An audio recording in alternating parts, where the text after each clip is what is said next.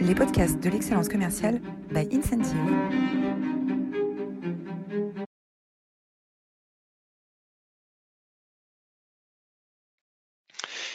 Bonjour à tous, bonjour à toutes et euh, bienvenue dans cette nouvelle édition des masterclass de, l'excellence commerciale pour parler aujourd'hui de euh, transformation. Comment est-ce qu'on accompagne les entreprises pour aller au-delà euh, de la RSE et c'est avec Frédéric Petitbon, partenaire chez PwC, qu'on va avoir cette certainement brillante, brillante discussion, brillante masterclass. Bonjour Frédéric, ravi de t'accueillir aujourd'hui. Bonjour Roland, quel bonheur d'être avec toi aujourd'hui. Alors, vous êtes incroyable. Vous êtes près de 300 inscrits euh, pour cette, euh, pour cette masterclass. Vous étiez, également très nombreux la semaine dernière pour parler euh, de la génération Z qui prend le pouvoir avec Elodie Gentina, qui est professeur à l'IESEG School of Management et qui est venu nous parler de comment gérer la, génération Z, euh, comment adapter euh, euh, son style de façon très pragmatique, très concrète et, bien au-delà des, lieux communs qu'on peut lire sur, sur cette génération. Vous pouvez retrouver cette masterclass sur notre chaîne YouTube ou sur votre plateforme de podcast préférée. Incentive, nous sommes une plateforme, une application mobile pour le manager, l'aider à motiver et à faire grandir son équipe, faciliter les rituels managériaux et euh, gamifier l'action collective. On a le plaisir de travailler aujourd'hui dans une vingtaine de pays pour euh, des acteurs majeurs de leur secteur, Société Générale, euh, Groupama, Fnac Darty, Enkel, Procter Gamble, Orange, voilà. N'hésitez pas si vous êtes intéressé par le sujet de l'engagement de vos équipes, de la motivation et de la gamification, pouvez euh, joindre nos équipes. On sera ravis de vous accompagner sur ces sujets d'engagement collectif. Euh, voilà, la page de pub est terminée. Euh, et maintenant, Jules, est-ce que tu peux nous faire le, portrait de notre invité, de Frédéric Petitbon? Oui, Frédéric Petitbon, vous êtes avec neuf ouvrages à votre palmarès, vous êtes un passionné des organisations et un hyperactif. Vous obtenez votre master de l'ESSEC en 1986, puis votre DEA en sciences politiques sous la direction de Michel Crozier et d'Erard Friedberg, euh, les pionniers de l'analyse théorique organisationnelle euh, de l'action collective. Vous débutez votre carrière en tant qu'associé chez IDRH, un cabinet de conseil en management et ressources humaines. Vous occupez euh, divers rôles tout au long de votre carrière, dont celui d'associé et de directeur général délégué pendant près de 27 ans, euh, jusqu'en novembre 2016, date à laquelle l'IDRH sera racheté par PwC. Euh, depuis novembre 2016, vous exercez en tant que partenaire chez PwC. Vous continuez à apporter votre expertise, mettant l'accent sur la conduite euh, de projets de transformation où les hommes sont au cœur du processus de réussite. parallèlement à votre carrière, vous êtes aussi fortement engagé dans la transmission de votre expérience. Depuis 92, vous êtes chargé d'enseignement à la Sorbonne euh, en sociologie des transformations et depuis 2017, professeur à Sciences Po Paris. Dans vos publications, vous abordez les sujets de l'innovation, de la transformation managériale, de l'entreprise apprenante euh, et des évolutions sociales des organisations. Votre passion, ce sont les organisations et votre fil rouge, c'est l'humain. Euh, nous sommes heureux et fiers de vous accueillir au Masterclass de l'excellence. N'hésitez pas à poser vos questions à Frédéric dans l'espace questions et il y répondra en fin d'entretien. Merci. Alors Frédéric, quel, parcours Quel parcours euh, euh, Alors je, suis replongé pour préparer cette masterclass euh, dans, dans, dans, ton parcours et tu étais très marqué, tu me disais, par, par Michel Crozier qui a remis au goût du jour finalement, quoi, qui a quasiment lancé la grande vague d'études d'études de, de, sociologie des organisations avec un ouvrage majeur qui est l'acteur et le système qui était euh, issu de ses travaux sur la bureaucratie. Hein. Il a travaillé aux États-Unis, en France, il a beaucoup travaillé sur cette notion de, bureaucratie. Il, travaillera ensuite sur, euh, il publiera ensuite La société bloquée, État modeste, État moderne. Mais euh, l'acteur et le système, publié en, 1977 avec Harald Friedberg, c'est vraiment son ouvrage de référence. Et, il dit finalement que il s'agit de penser l'action en collectif. Euh, comment ça t'a inspiré? Comment cette, euh, euh, Michel comment tu portes cet héritage de Michel Crozier aujourd'hui? D'abord avec l'idée que si on se comporte de telle ou telle manière en organisation, si je suis proactif, si je vais vers tel, si je refuse l'interaction avec un collègue, si j'ai envie de faire du commercial dur ou non, ça n'est pas seulement parce que je suis comme ça, que j'ai été éduqué comme ça, que je suis psychologiquement comme ça, mais c'est parce que j'ai de bonnes raisons de faire comme ça dans le contexte d'action sur lequel je suis. Et ce que je trouve euh, passionnant comme euh, euh, mindset, c'est toujours de se poser la question en organisation, qu'est-ce qui fait que si j'étais à la place de l'autre, je me comporterais comme lui? Et donc euh, de ne pas psychologiser la, la, la question, mais de me dire qu'il y a certainement de très bonnes raisons, et c'est à moi, comme observateur, de trouver ces raisons qui feraient que, que je me comporterais comme lui. Et c'est un point que, que, je trouve absolument euh, majeur, ça, ça évite d'être trop court dans la réflexion, et ça permet surtout de penser comment est-ce qu'on change, comment, parce que c'est pas facile de changer quelqu'un, en revanche, on peut jouer sur les, le contexte d'action dans lequel il est. Et ça va être un des points d'ailleurs sur nos, sujets d'engagement euh, écologique, euh, responsabilité sociale des entreprises, qui est pourquoi est-ce que c'est si difficile? Et le si difficile, c'est peut-être euh, pas uniquement parce que nous sommes bornés, nous voyons uniquement euh, le, plaisir de, dépenser de l'argent dans des éléments inutiles, mais c'est aussi qu'il y a une vraie question à voir qu'est-ce qui, dans notre système d'action, fait qu'on a intérêt à agir comme ça. Il y a des points qui va être passionnant, mais euh, euh, Roland, je suis sûr que tu vas m'interroger là-dessus, c'est est-ce que avec tout ce qui est en train de, se passer, notamment dans le cadre réglementaire européen, est-ce qu'on est en train de pousser vraiment les entreprises à devenir plus vertueuses dans leur engagement euh, sociétal et responsable. Alors pour, euh, pour commencer euh, cet entretien, oui, et, c'est la façon dont tu commences ton, ton, ouvrage, tu nous donnes une perspective historique sur l'histoire de la RSE, et ça commence finalement avec Howard Bowen dans les années 50 qui théorise le paternalisme historique il y a une différence entre euh, d'un côté un, engagement individuel, euh, presque moral, et, puis de l'autre euh, une, action plus politique. plus politique. Est-ce que tu peux nous en dire plus sur ce paternalisme historique théorisé par Howard Bowen? RSE, d'abord, responsabilité sociale de l'entreprise, c'est un thème sympathique euh, qui n'est pas opposable, on ne va pas se dire que non, il ne faut pas de responsabilité de, l'entreprise, mais qui est tellement sympathique euh, qu'il veut tout dire. Et donc, effectivement, on a un terme, euh, on donne une citation d'un chercheur qui s'appelait Volto, qui dit le terme est brillant, il signifie quelque chose, mais jamais la même chose pour tout le monde. Donc, on est vraiment sur un, sur un, sur un terme qui est, qui est intéressant. Effectivement, on a eu en, historique une, euh, une, période avec des entreprises qui parfois avaient une approche paternaliste euh, très engagée.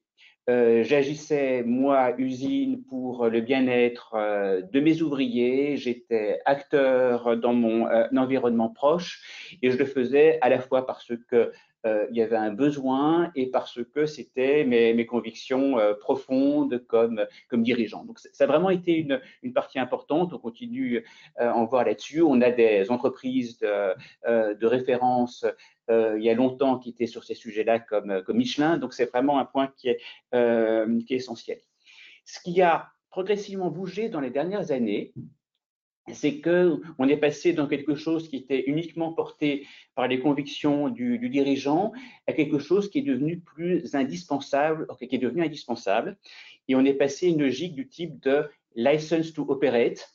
En d'autres termes, que si on est totalement destructeur vis-à-vis de son euh, environnement, euh, le business va en pâtir aussi de manière, euh, de manière directe. C'est vraiment là quelque chose qui a, euh, qui a bougé avec euh, notamment un, un, terme qui est, qui est apparu, l'approche par les parties prenantes par les stakeholders avec l'idée justement que l'entreprise, pour qu'elle réussisse, il fallait qu'elle tienne compte de ses fournisseurs, de son environnement, des, euh, écoles et qu'on était vraiment sur quelque chose qui était, qui était essentiel. Donc ça, c'est vraiment ce qui s'est euh, passé au cours euh, des dernières années. On est passé d'une approche caritative portée par les dirigeants à une approche nécessaire dans, un, environnement qui bougeait, qui bougeait très vite. Alors les, stakeholders, l'approche des, stakeholders, c'est basé sur un jeu de mots finalement, c'est shareholder en anglais, c'est shareholder qui est, devenu stakeholder. elle pose un certain nombre d'enjeux de, et, de, et, de, sujets qui est qui sont qui, qui dois-je prendre en compte dans les dans les stakeholders? Et puis quelle est la hiérarchie finalement de ces stakeholders entre les employés, les associations qui représentent l'environnement, comment donner quel poids donner aux décisions, aux envies aux, réclamations, aux revendications euh, de chacune de ces, euh, de, ces parties, euh, prenantes. Comment est-ce qu'à partir de cette, théorie des stakeholders qui est née dans les années 80 de mémoire, on a évolué vers la situation actuelle? D'une part, la RSE s'est progressivement couplée avec le développement durable. Euh, qui a aussi pris ça, bien sûr, euh, avec euh, toute l'émergence sur le sujet et, avec l'idée que la responsabilité de, l'entreprise était bien sûr très liée avec son, impact sur, le climat, mais pas que, sur les territoires, sur les points là-dessus, et que tout ceci était aussi une, manière de, penser son rôle. Il y a quand même quelque chose qui a accéléré ça récemment, c'est les crises. les crises, et là, c'est pas si vieux que ça. Rappelons-nous 2008. 2008 euh, avec nos, banquiers voraces qui euh, ont tellement maximisé leur, euh, leur profit que ça, ça a failli conduire la, planète à un effondrement économique parce que effectivement il n'y avait pas suffisamment de, prise en compte plus globale de l'impact là-dessus et une entreprise maximisant son profit pouvait conduire l'ensemble de son écosystème et plus largement de la planète euh, à, une situation absolument catastrophique. Donc ça, ça, a marqué les, euh, les, esprits et donc c'est 2008.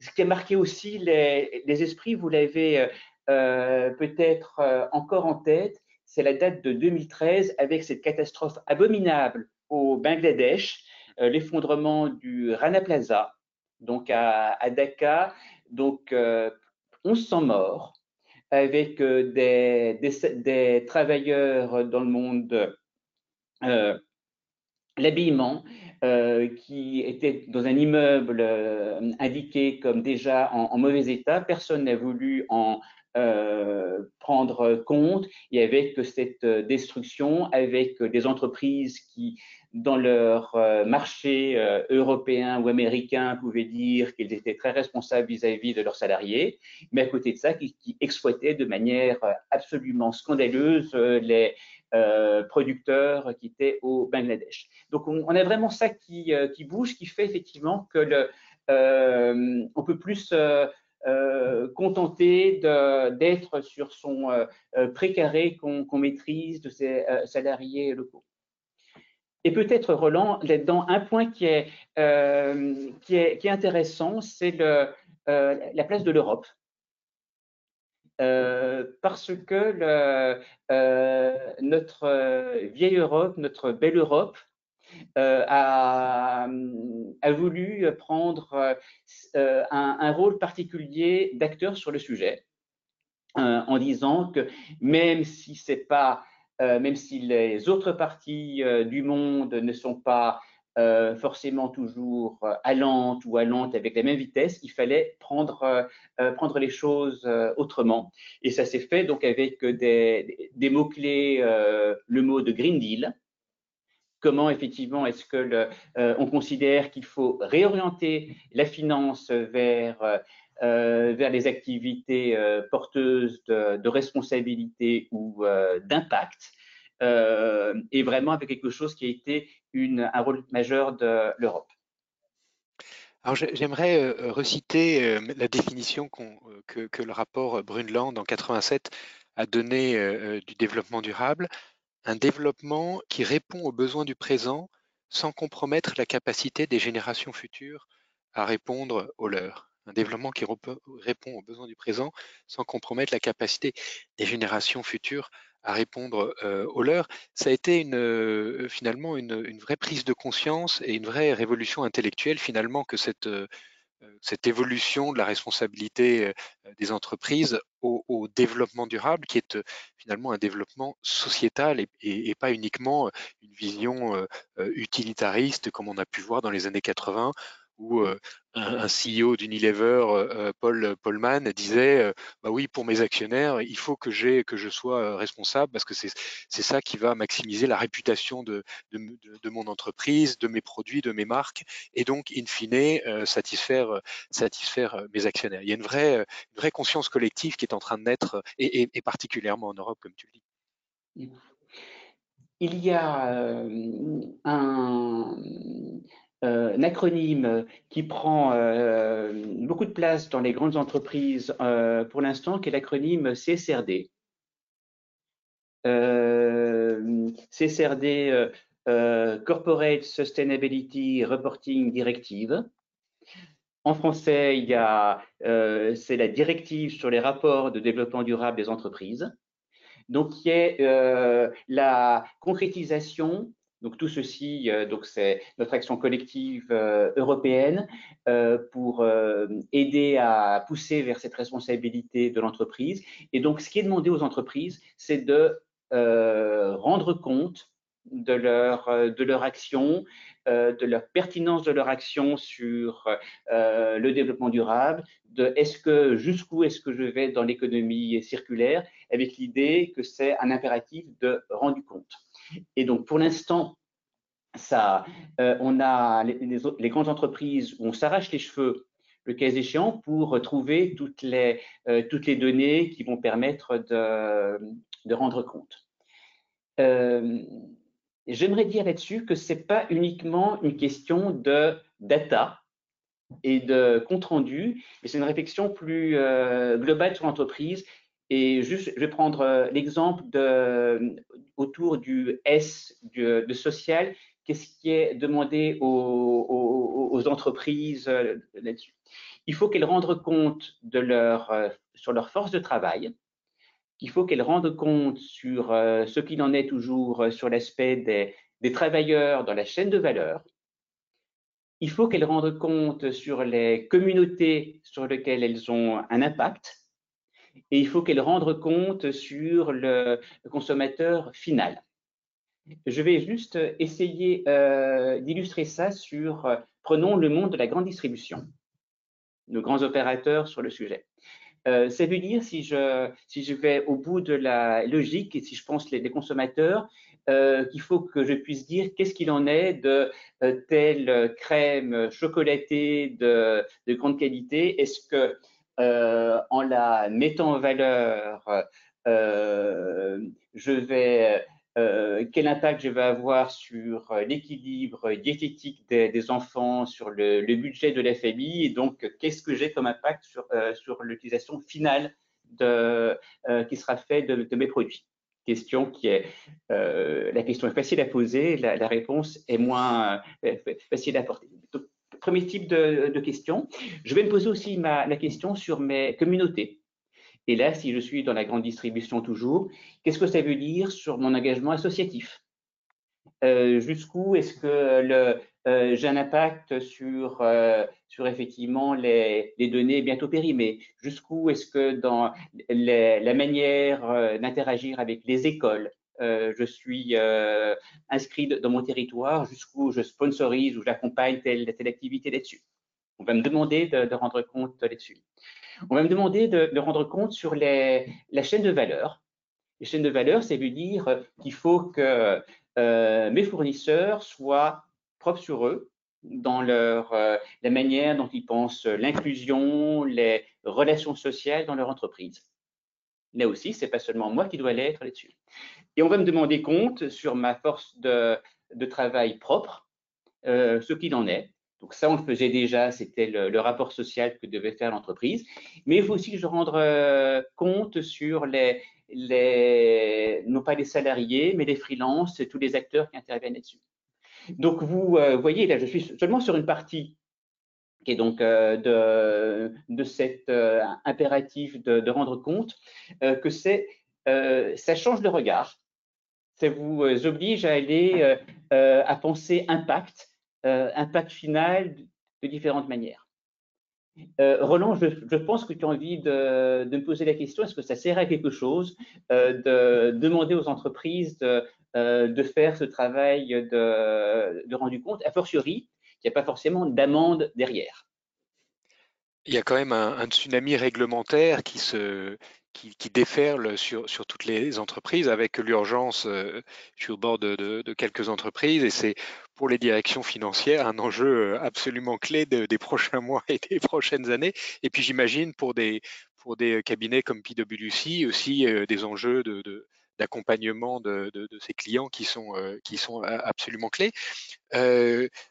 Sur le, pour, pour rentrer dans cette, dans cette voie-là, euh, j'aime bien la conclusion euh, de ton chapitre qui s'appelle Point de bascule, euh, où tu dis l'effort doit moins porter sur les stratégies RSE que sur l'intégration de la RSE à la stratégie. Et ces efforts de, documentation, on a parfois l'impression dans les entreprises qu'il y a beaucoup de réflexions qui sont autour de la stratégie RSE et euh, un manque de recul, un peu aussi à cause de l'urgence, sur euh, euh, comment est-ce qu'on intègre la RSE à notre stratégie. C'est clé comme transformation. Donc, si, je reprends ces, impératifs de rendu compte CSRD, si c'est juste du rendu compte porté quelque part dans la direction financière ou RSE, bon, c'est du, c'est de la data et très bien. Si ça incite euh, l'entreprise dans sa globalité à se poser ces questions d'impact final, de, choix euh, sur, euh, sur le type de, de produit, d'intégration des acteurs. Et là, on revient vraiment, on arrive à une question stratégique qui, est autrement intéressante. Et un des paris de cette derrière ce qui se passe avec ce tsunami réglementaire, étant que le fait de rendre compte permet euh, incite et facilite les politiques associées et sur comment effectivement je vais formuler des, politiques euh, couvrant l'ensemble de, ce sujet.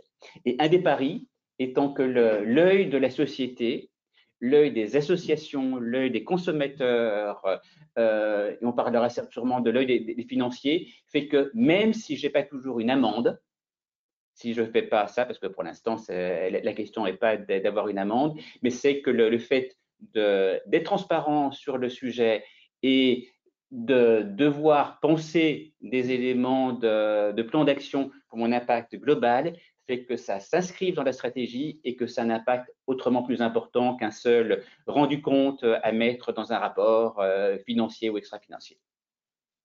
Alors pour ça, la première clé, tu donnes, six clés hein, dans, le, dans le livre euh, pour avancer sur, euh, euh, sur ces sujets et aller au-delà de, de, la pure RSE et du pure reporting.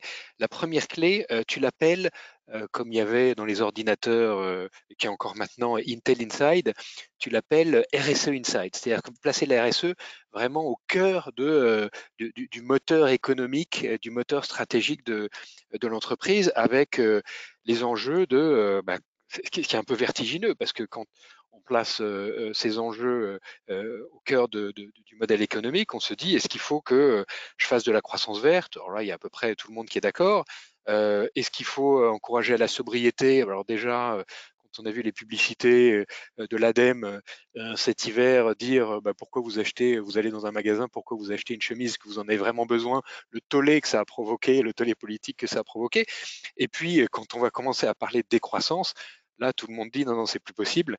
Euh, euh, comment, est-ce que euh, concrètement, en amont de la chaîne de valeur, en aval de la chaîne de valeur, comment est-ce qu'on peut travailler pour avancer sans provoquer des, réactions épidermiques face à ces exigences qui deviennent, complexes à, appréhender?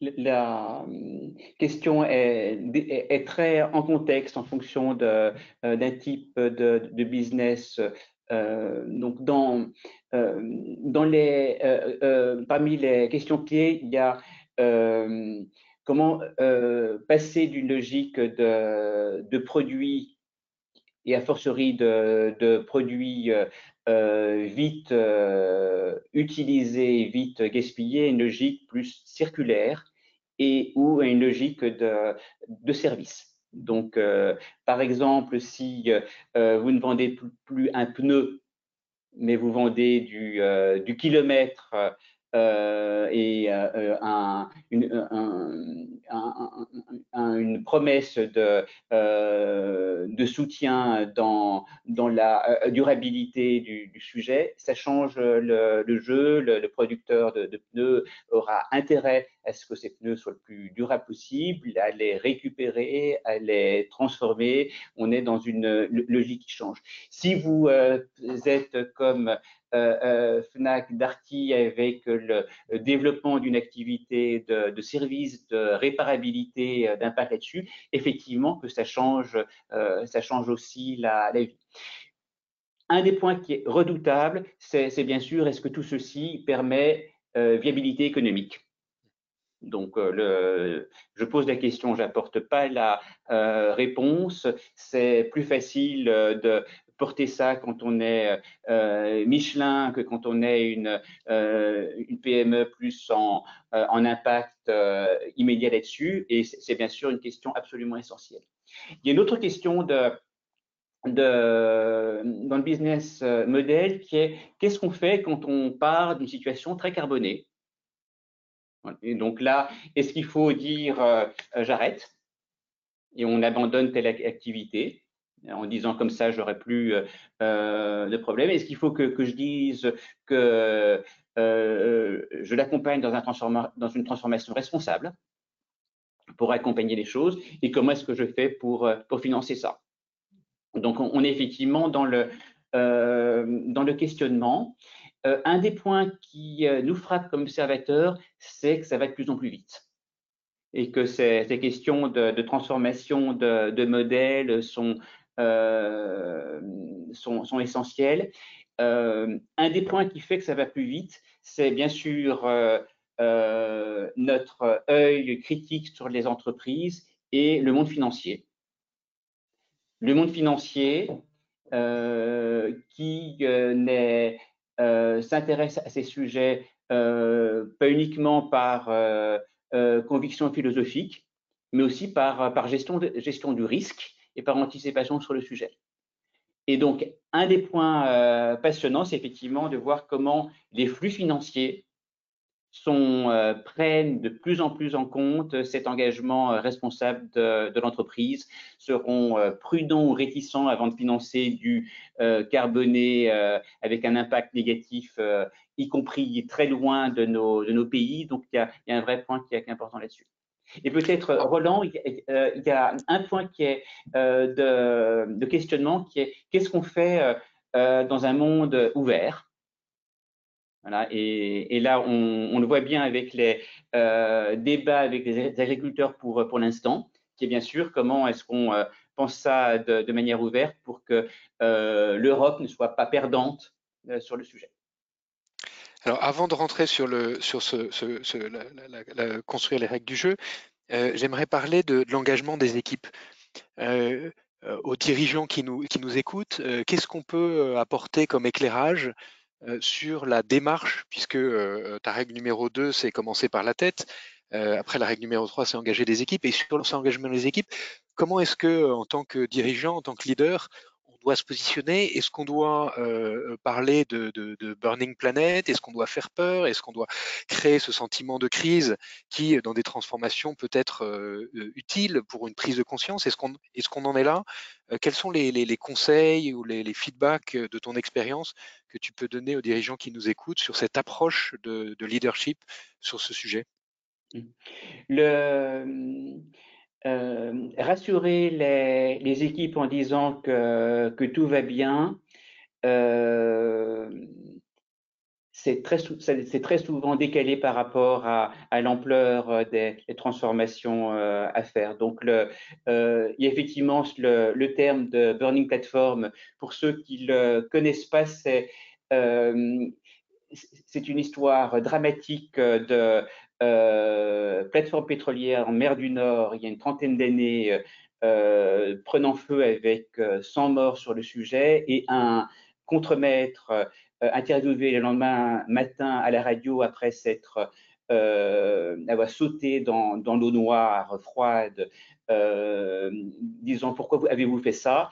Et, répondant j'avais le choix entre, euh, entre frire être sûr de frire ou peut-être survivre si je sautais à l'eau.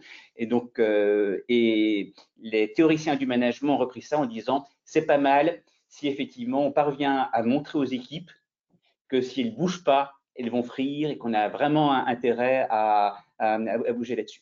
Donc, c'est une stratégie qui est, qui est dangereuse parce que pas facile à manipuler. En revanche, ce qui est euh, important dans beaucoup, beaucoup de situations, c'est d'être euh, explicite sur l'ampleur des, enjeux, d'une part, et d'autre part, de, montrer comment euh, on va être accompagné comment moi, collaborateur, je suis partie prenante, je vais être accompagné, que ce soit dans mes compétences, que ce soit dans l'évolution de mon modèle. Effectivement, ça fait sens. Et pour le dirigeant, il y a une question toute simple qui est euh, qu'est-ce que je montre comme exemple? Le question euh, ici aussi, c'est est-ce que je me promène en vélo Est-ce que je m'habille durable Est-ce que j'arrête de, de, manger de la viande? Peut-être, peut-être pas, mais néanmoins, comment est-ce que j'ai un comportement qui est euh, exemplaire de ce que je veux faire passer comme évolution du modèle de mon entreprise. Et alors, comme on le disait tout à l'heure, c'est difficile d'être vertueux seul. Euh, c'est même dangereux euh, parfois d'être vertueux seul si on est entouré de, loups aux dents longues. comment est-ce qu'on construit les règles du jeu du, monde durable? Comment est-ce qu'on avance collectivement vers, vers, un monde durable? Le, Avancer euh, tout seul, euh, c'est très difficile, sinon impossible. L'avancée collective, donc là, c'est bien sûr intéressant de voir ce qui se passe du côté européen avec des éléments de protection type taxe carbone, type règles du jeu commune. Donc c'est euh, avancer de, manière euh, collective par les règles du jeu. Et ce qui est intéressant, c'est de voir que les entreprises euh, prennent aussi ce, type d'approche en se mettant, en échangeant entre concurrents le cas échéant sur qu'est-ce qu'on qu'est-ce qu'on peut proposer comme euh, éclairage extérieur pour euh, être regardé, quelles sont les euh, règles du jeu qu'on peut avoir ensemble dans notre secteur, secteur du luxe, secteur, autre secteur pour effectivement agir sur le sujet. Donc ça, c'est avoir assumé que, l'action collective est, est, essentielle pour construire les, les, règles du jeu. Ça change le rôle de l'entreprise. ça veut dire effectivement que le rôle de l'entreprise dépasse son, euh, son seul cadre, ses seuls produits, et qu'elle est efficace quand effectivement elle agit de manière, euh, euh, collective. Et d'ailleurs, on voit que l'image de l'entreprise est pas si mauvaise que ça. C'est partie des, acteurs justement qui, sont le, moins critiqués, aussi parce qu'il y a ce, cette évolution du rôle d'entreprise qui est jouée par une partie des entreprises. On arrive à la, fin de, cet entretien. Euh, finalement, euh, euh, Michel Crozier a jamais été aussi actuel avec cette notion d'action collective. On n'y arrivera pas indépendamment. On y arrivera tous ensemble avec le politique, avec l'économique, avec le consommateur, avec tous les fameux, les fameux stakeholders. donc, relisons l'actuel système 1977 théorie de l'action collective de Michel Crozier et d'Erard Friedberg. Euh, un immense merci Frédéric. Euh, on pose à tous nos, euh, à tous nos invités une question sur, la, sur la, citation ou la phrase qui t'inspire le plus en ce moment. nos ESG, nos monnaies nos ESG, nos monnaies, donc finalement donner à, la finance mondiale les, le, pouvoir d'influer sur notre, notre avenir collectif, c'est ça? Ou, plutôt dire que les, questions de, RSE sont plus euh, une cerise sur le gâteau, mais que si on ne prend pas ça de manière globale en pensant le modèle, non seulement on n'est pas responsable, mais en plus on aura à terme des vrais problèmes de financement.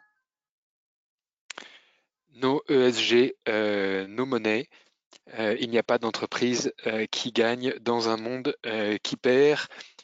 ouvrage d'Émilie Bobin, Sylvain Lambert et bien sûr euh, Frédéric euh, Petitbon. Quelques livres euh, que tu nous suggères. Alors le fameux Humus de Gaspard Koenig qui est paru l'année dernière, prix interallié, prix Jean Giono, absolument, absolument passionnant.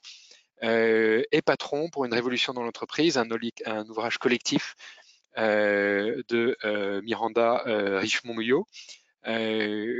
Euh, il n'y a pas d'entreprise euh, qui gagne dans un monde qui perd, bien sûr, ton ouvrage. Et puis, euh, les autres ouvrages que tu as publiés, tu en as publié No Foodies, je crois, Upskilling, les 10 règles d'or des entreprises qui apprennent vite, Manager, libéré, délivré, surveillé, comment est-ce que on, crée les conditions d'un travail en confiance, et puis également renouveler le modèle social de l'entreprise euh, un, ouvrage aux éditions euh, Duno pour réfléchir au business model euh, business model et business social des entreprises. Ce sont finalement des travaux tout à fait préparatoires à, ce grand enjeu qui nous, qui nous concerne tous pour aller au-delà de la RSE.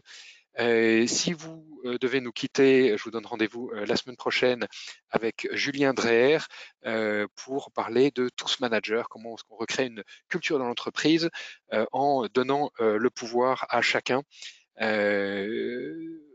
C'est le CEO de, Ground, Julien Dreher. je vous donne rendez-vous la semaine prochaine. Et si Frédéric, tu as encore quelques minutes avec nous, on sera ravi de prendre les questions de nos auditeurs. Euh, et Jules va peut-être nous les partager si on a des auditeurs qui ont des, qui ont des questions. N'hésitez pas à les poser sur l'interface de GoToWebinar. Euh, oui, on a des questions. J'ai Céline qui demande euh, alors comment expliquer les succès d'enseignes qui semblent peu soucieuses de leur impact RSE comme Action, Primark ou Chine par exemple? Le, le, dilemme est, majeur et je pense qu'on va continuer à, l'avoir. On peut très très bien réussir d'un point de vue financier en n'étant pas euh, responsable du tout et, et, en plus dans un contexte où, le pouvoir d'achat est à, ce point sensible. Donc, euh, et dans nos comportements de, consommateurs, l'achat responsable est un critère, mais pas le seul du tout.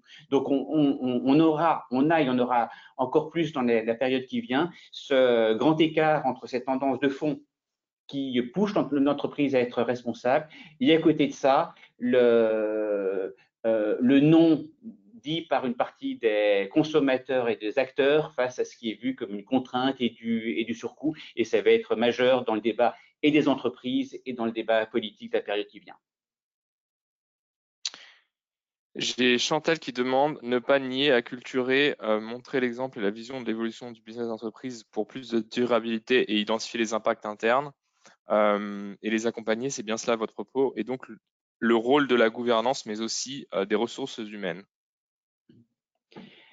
Oui, et peut-être avec euh, un rôle euh, en plus, il y a euh, des, sociologues qui observent comment il y a des communautés dans l'entreprise, d'insiders, de collaborateurs qui se mettent en mouvement pour faire bouger l'entreprise.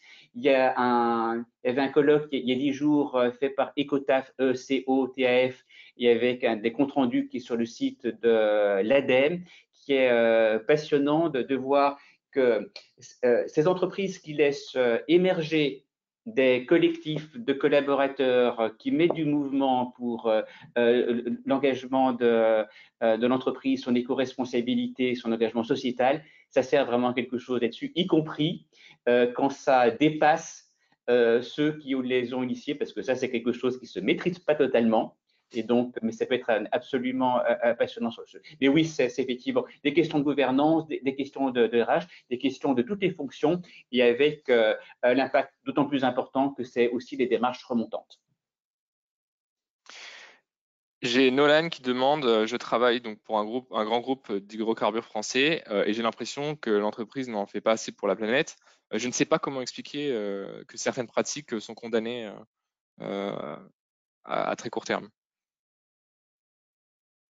Le, passionnant aussi de regarder ces, univers-là avec l'équilibre à trouver entre le, développement du durable et les autres activités, et là en plus dans une vision de, comparaison mondiale où euh, on a des acteurs euh, d'autres composants du, globe qui effectivement euh, sont loin de ces sujets.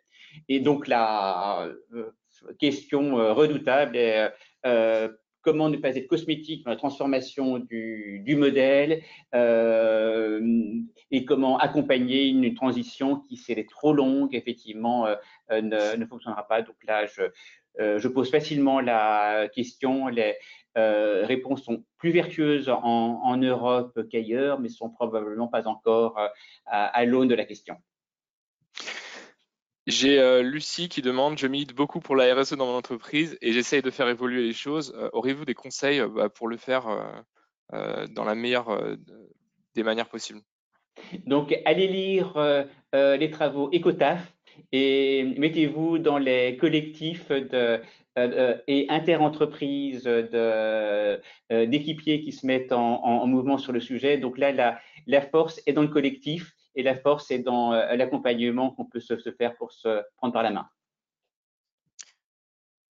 J'ai Basile qui demande, en tant que board member d'une société de, communication, je me rends compte que beaucoup de mes collègues sont très en retard sur la RSE.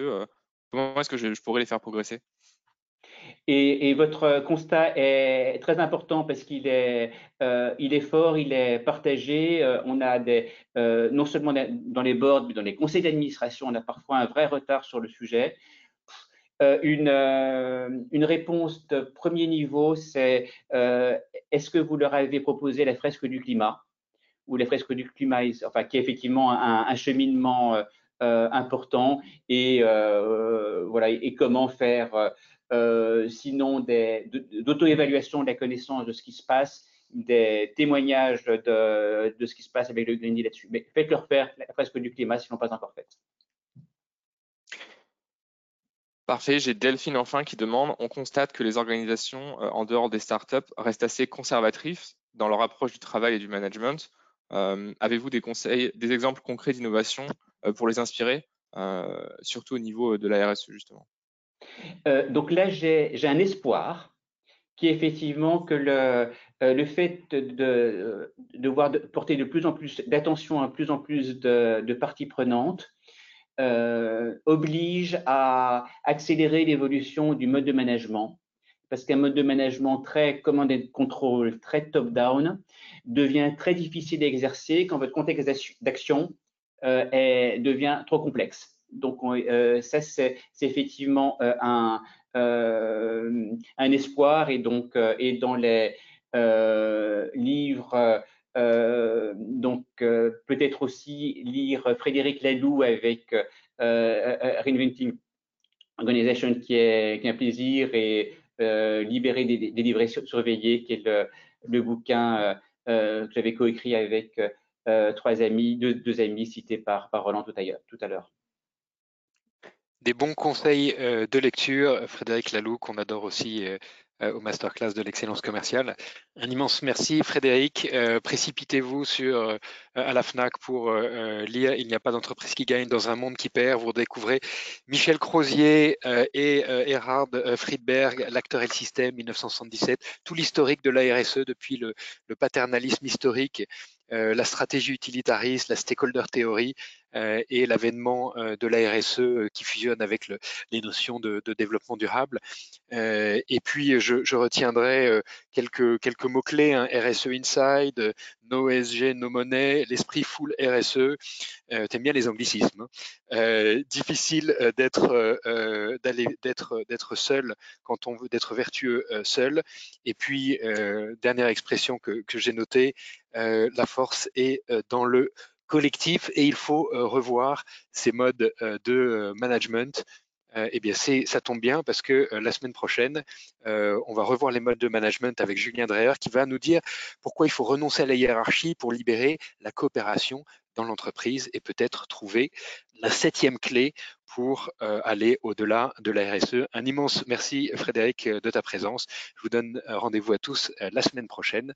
Merci de votre fidélité et très bonne journée.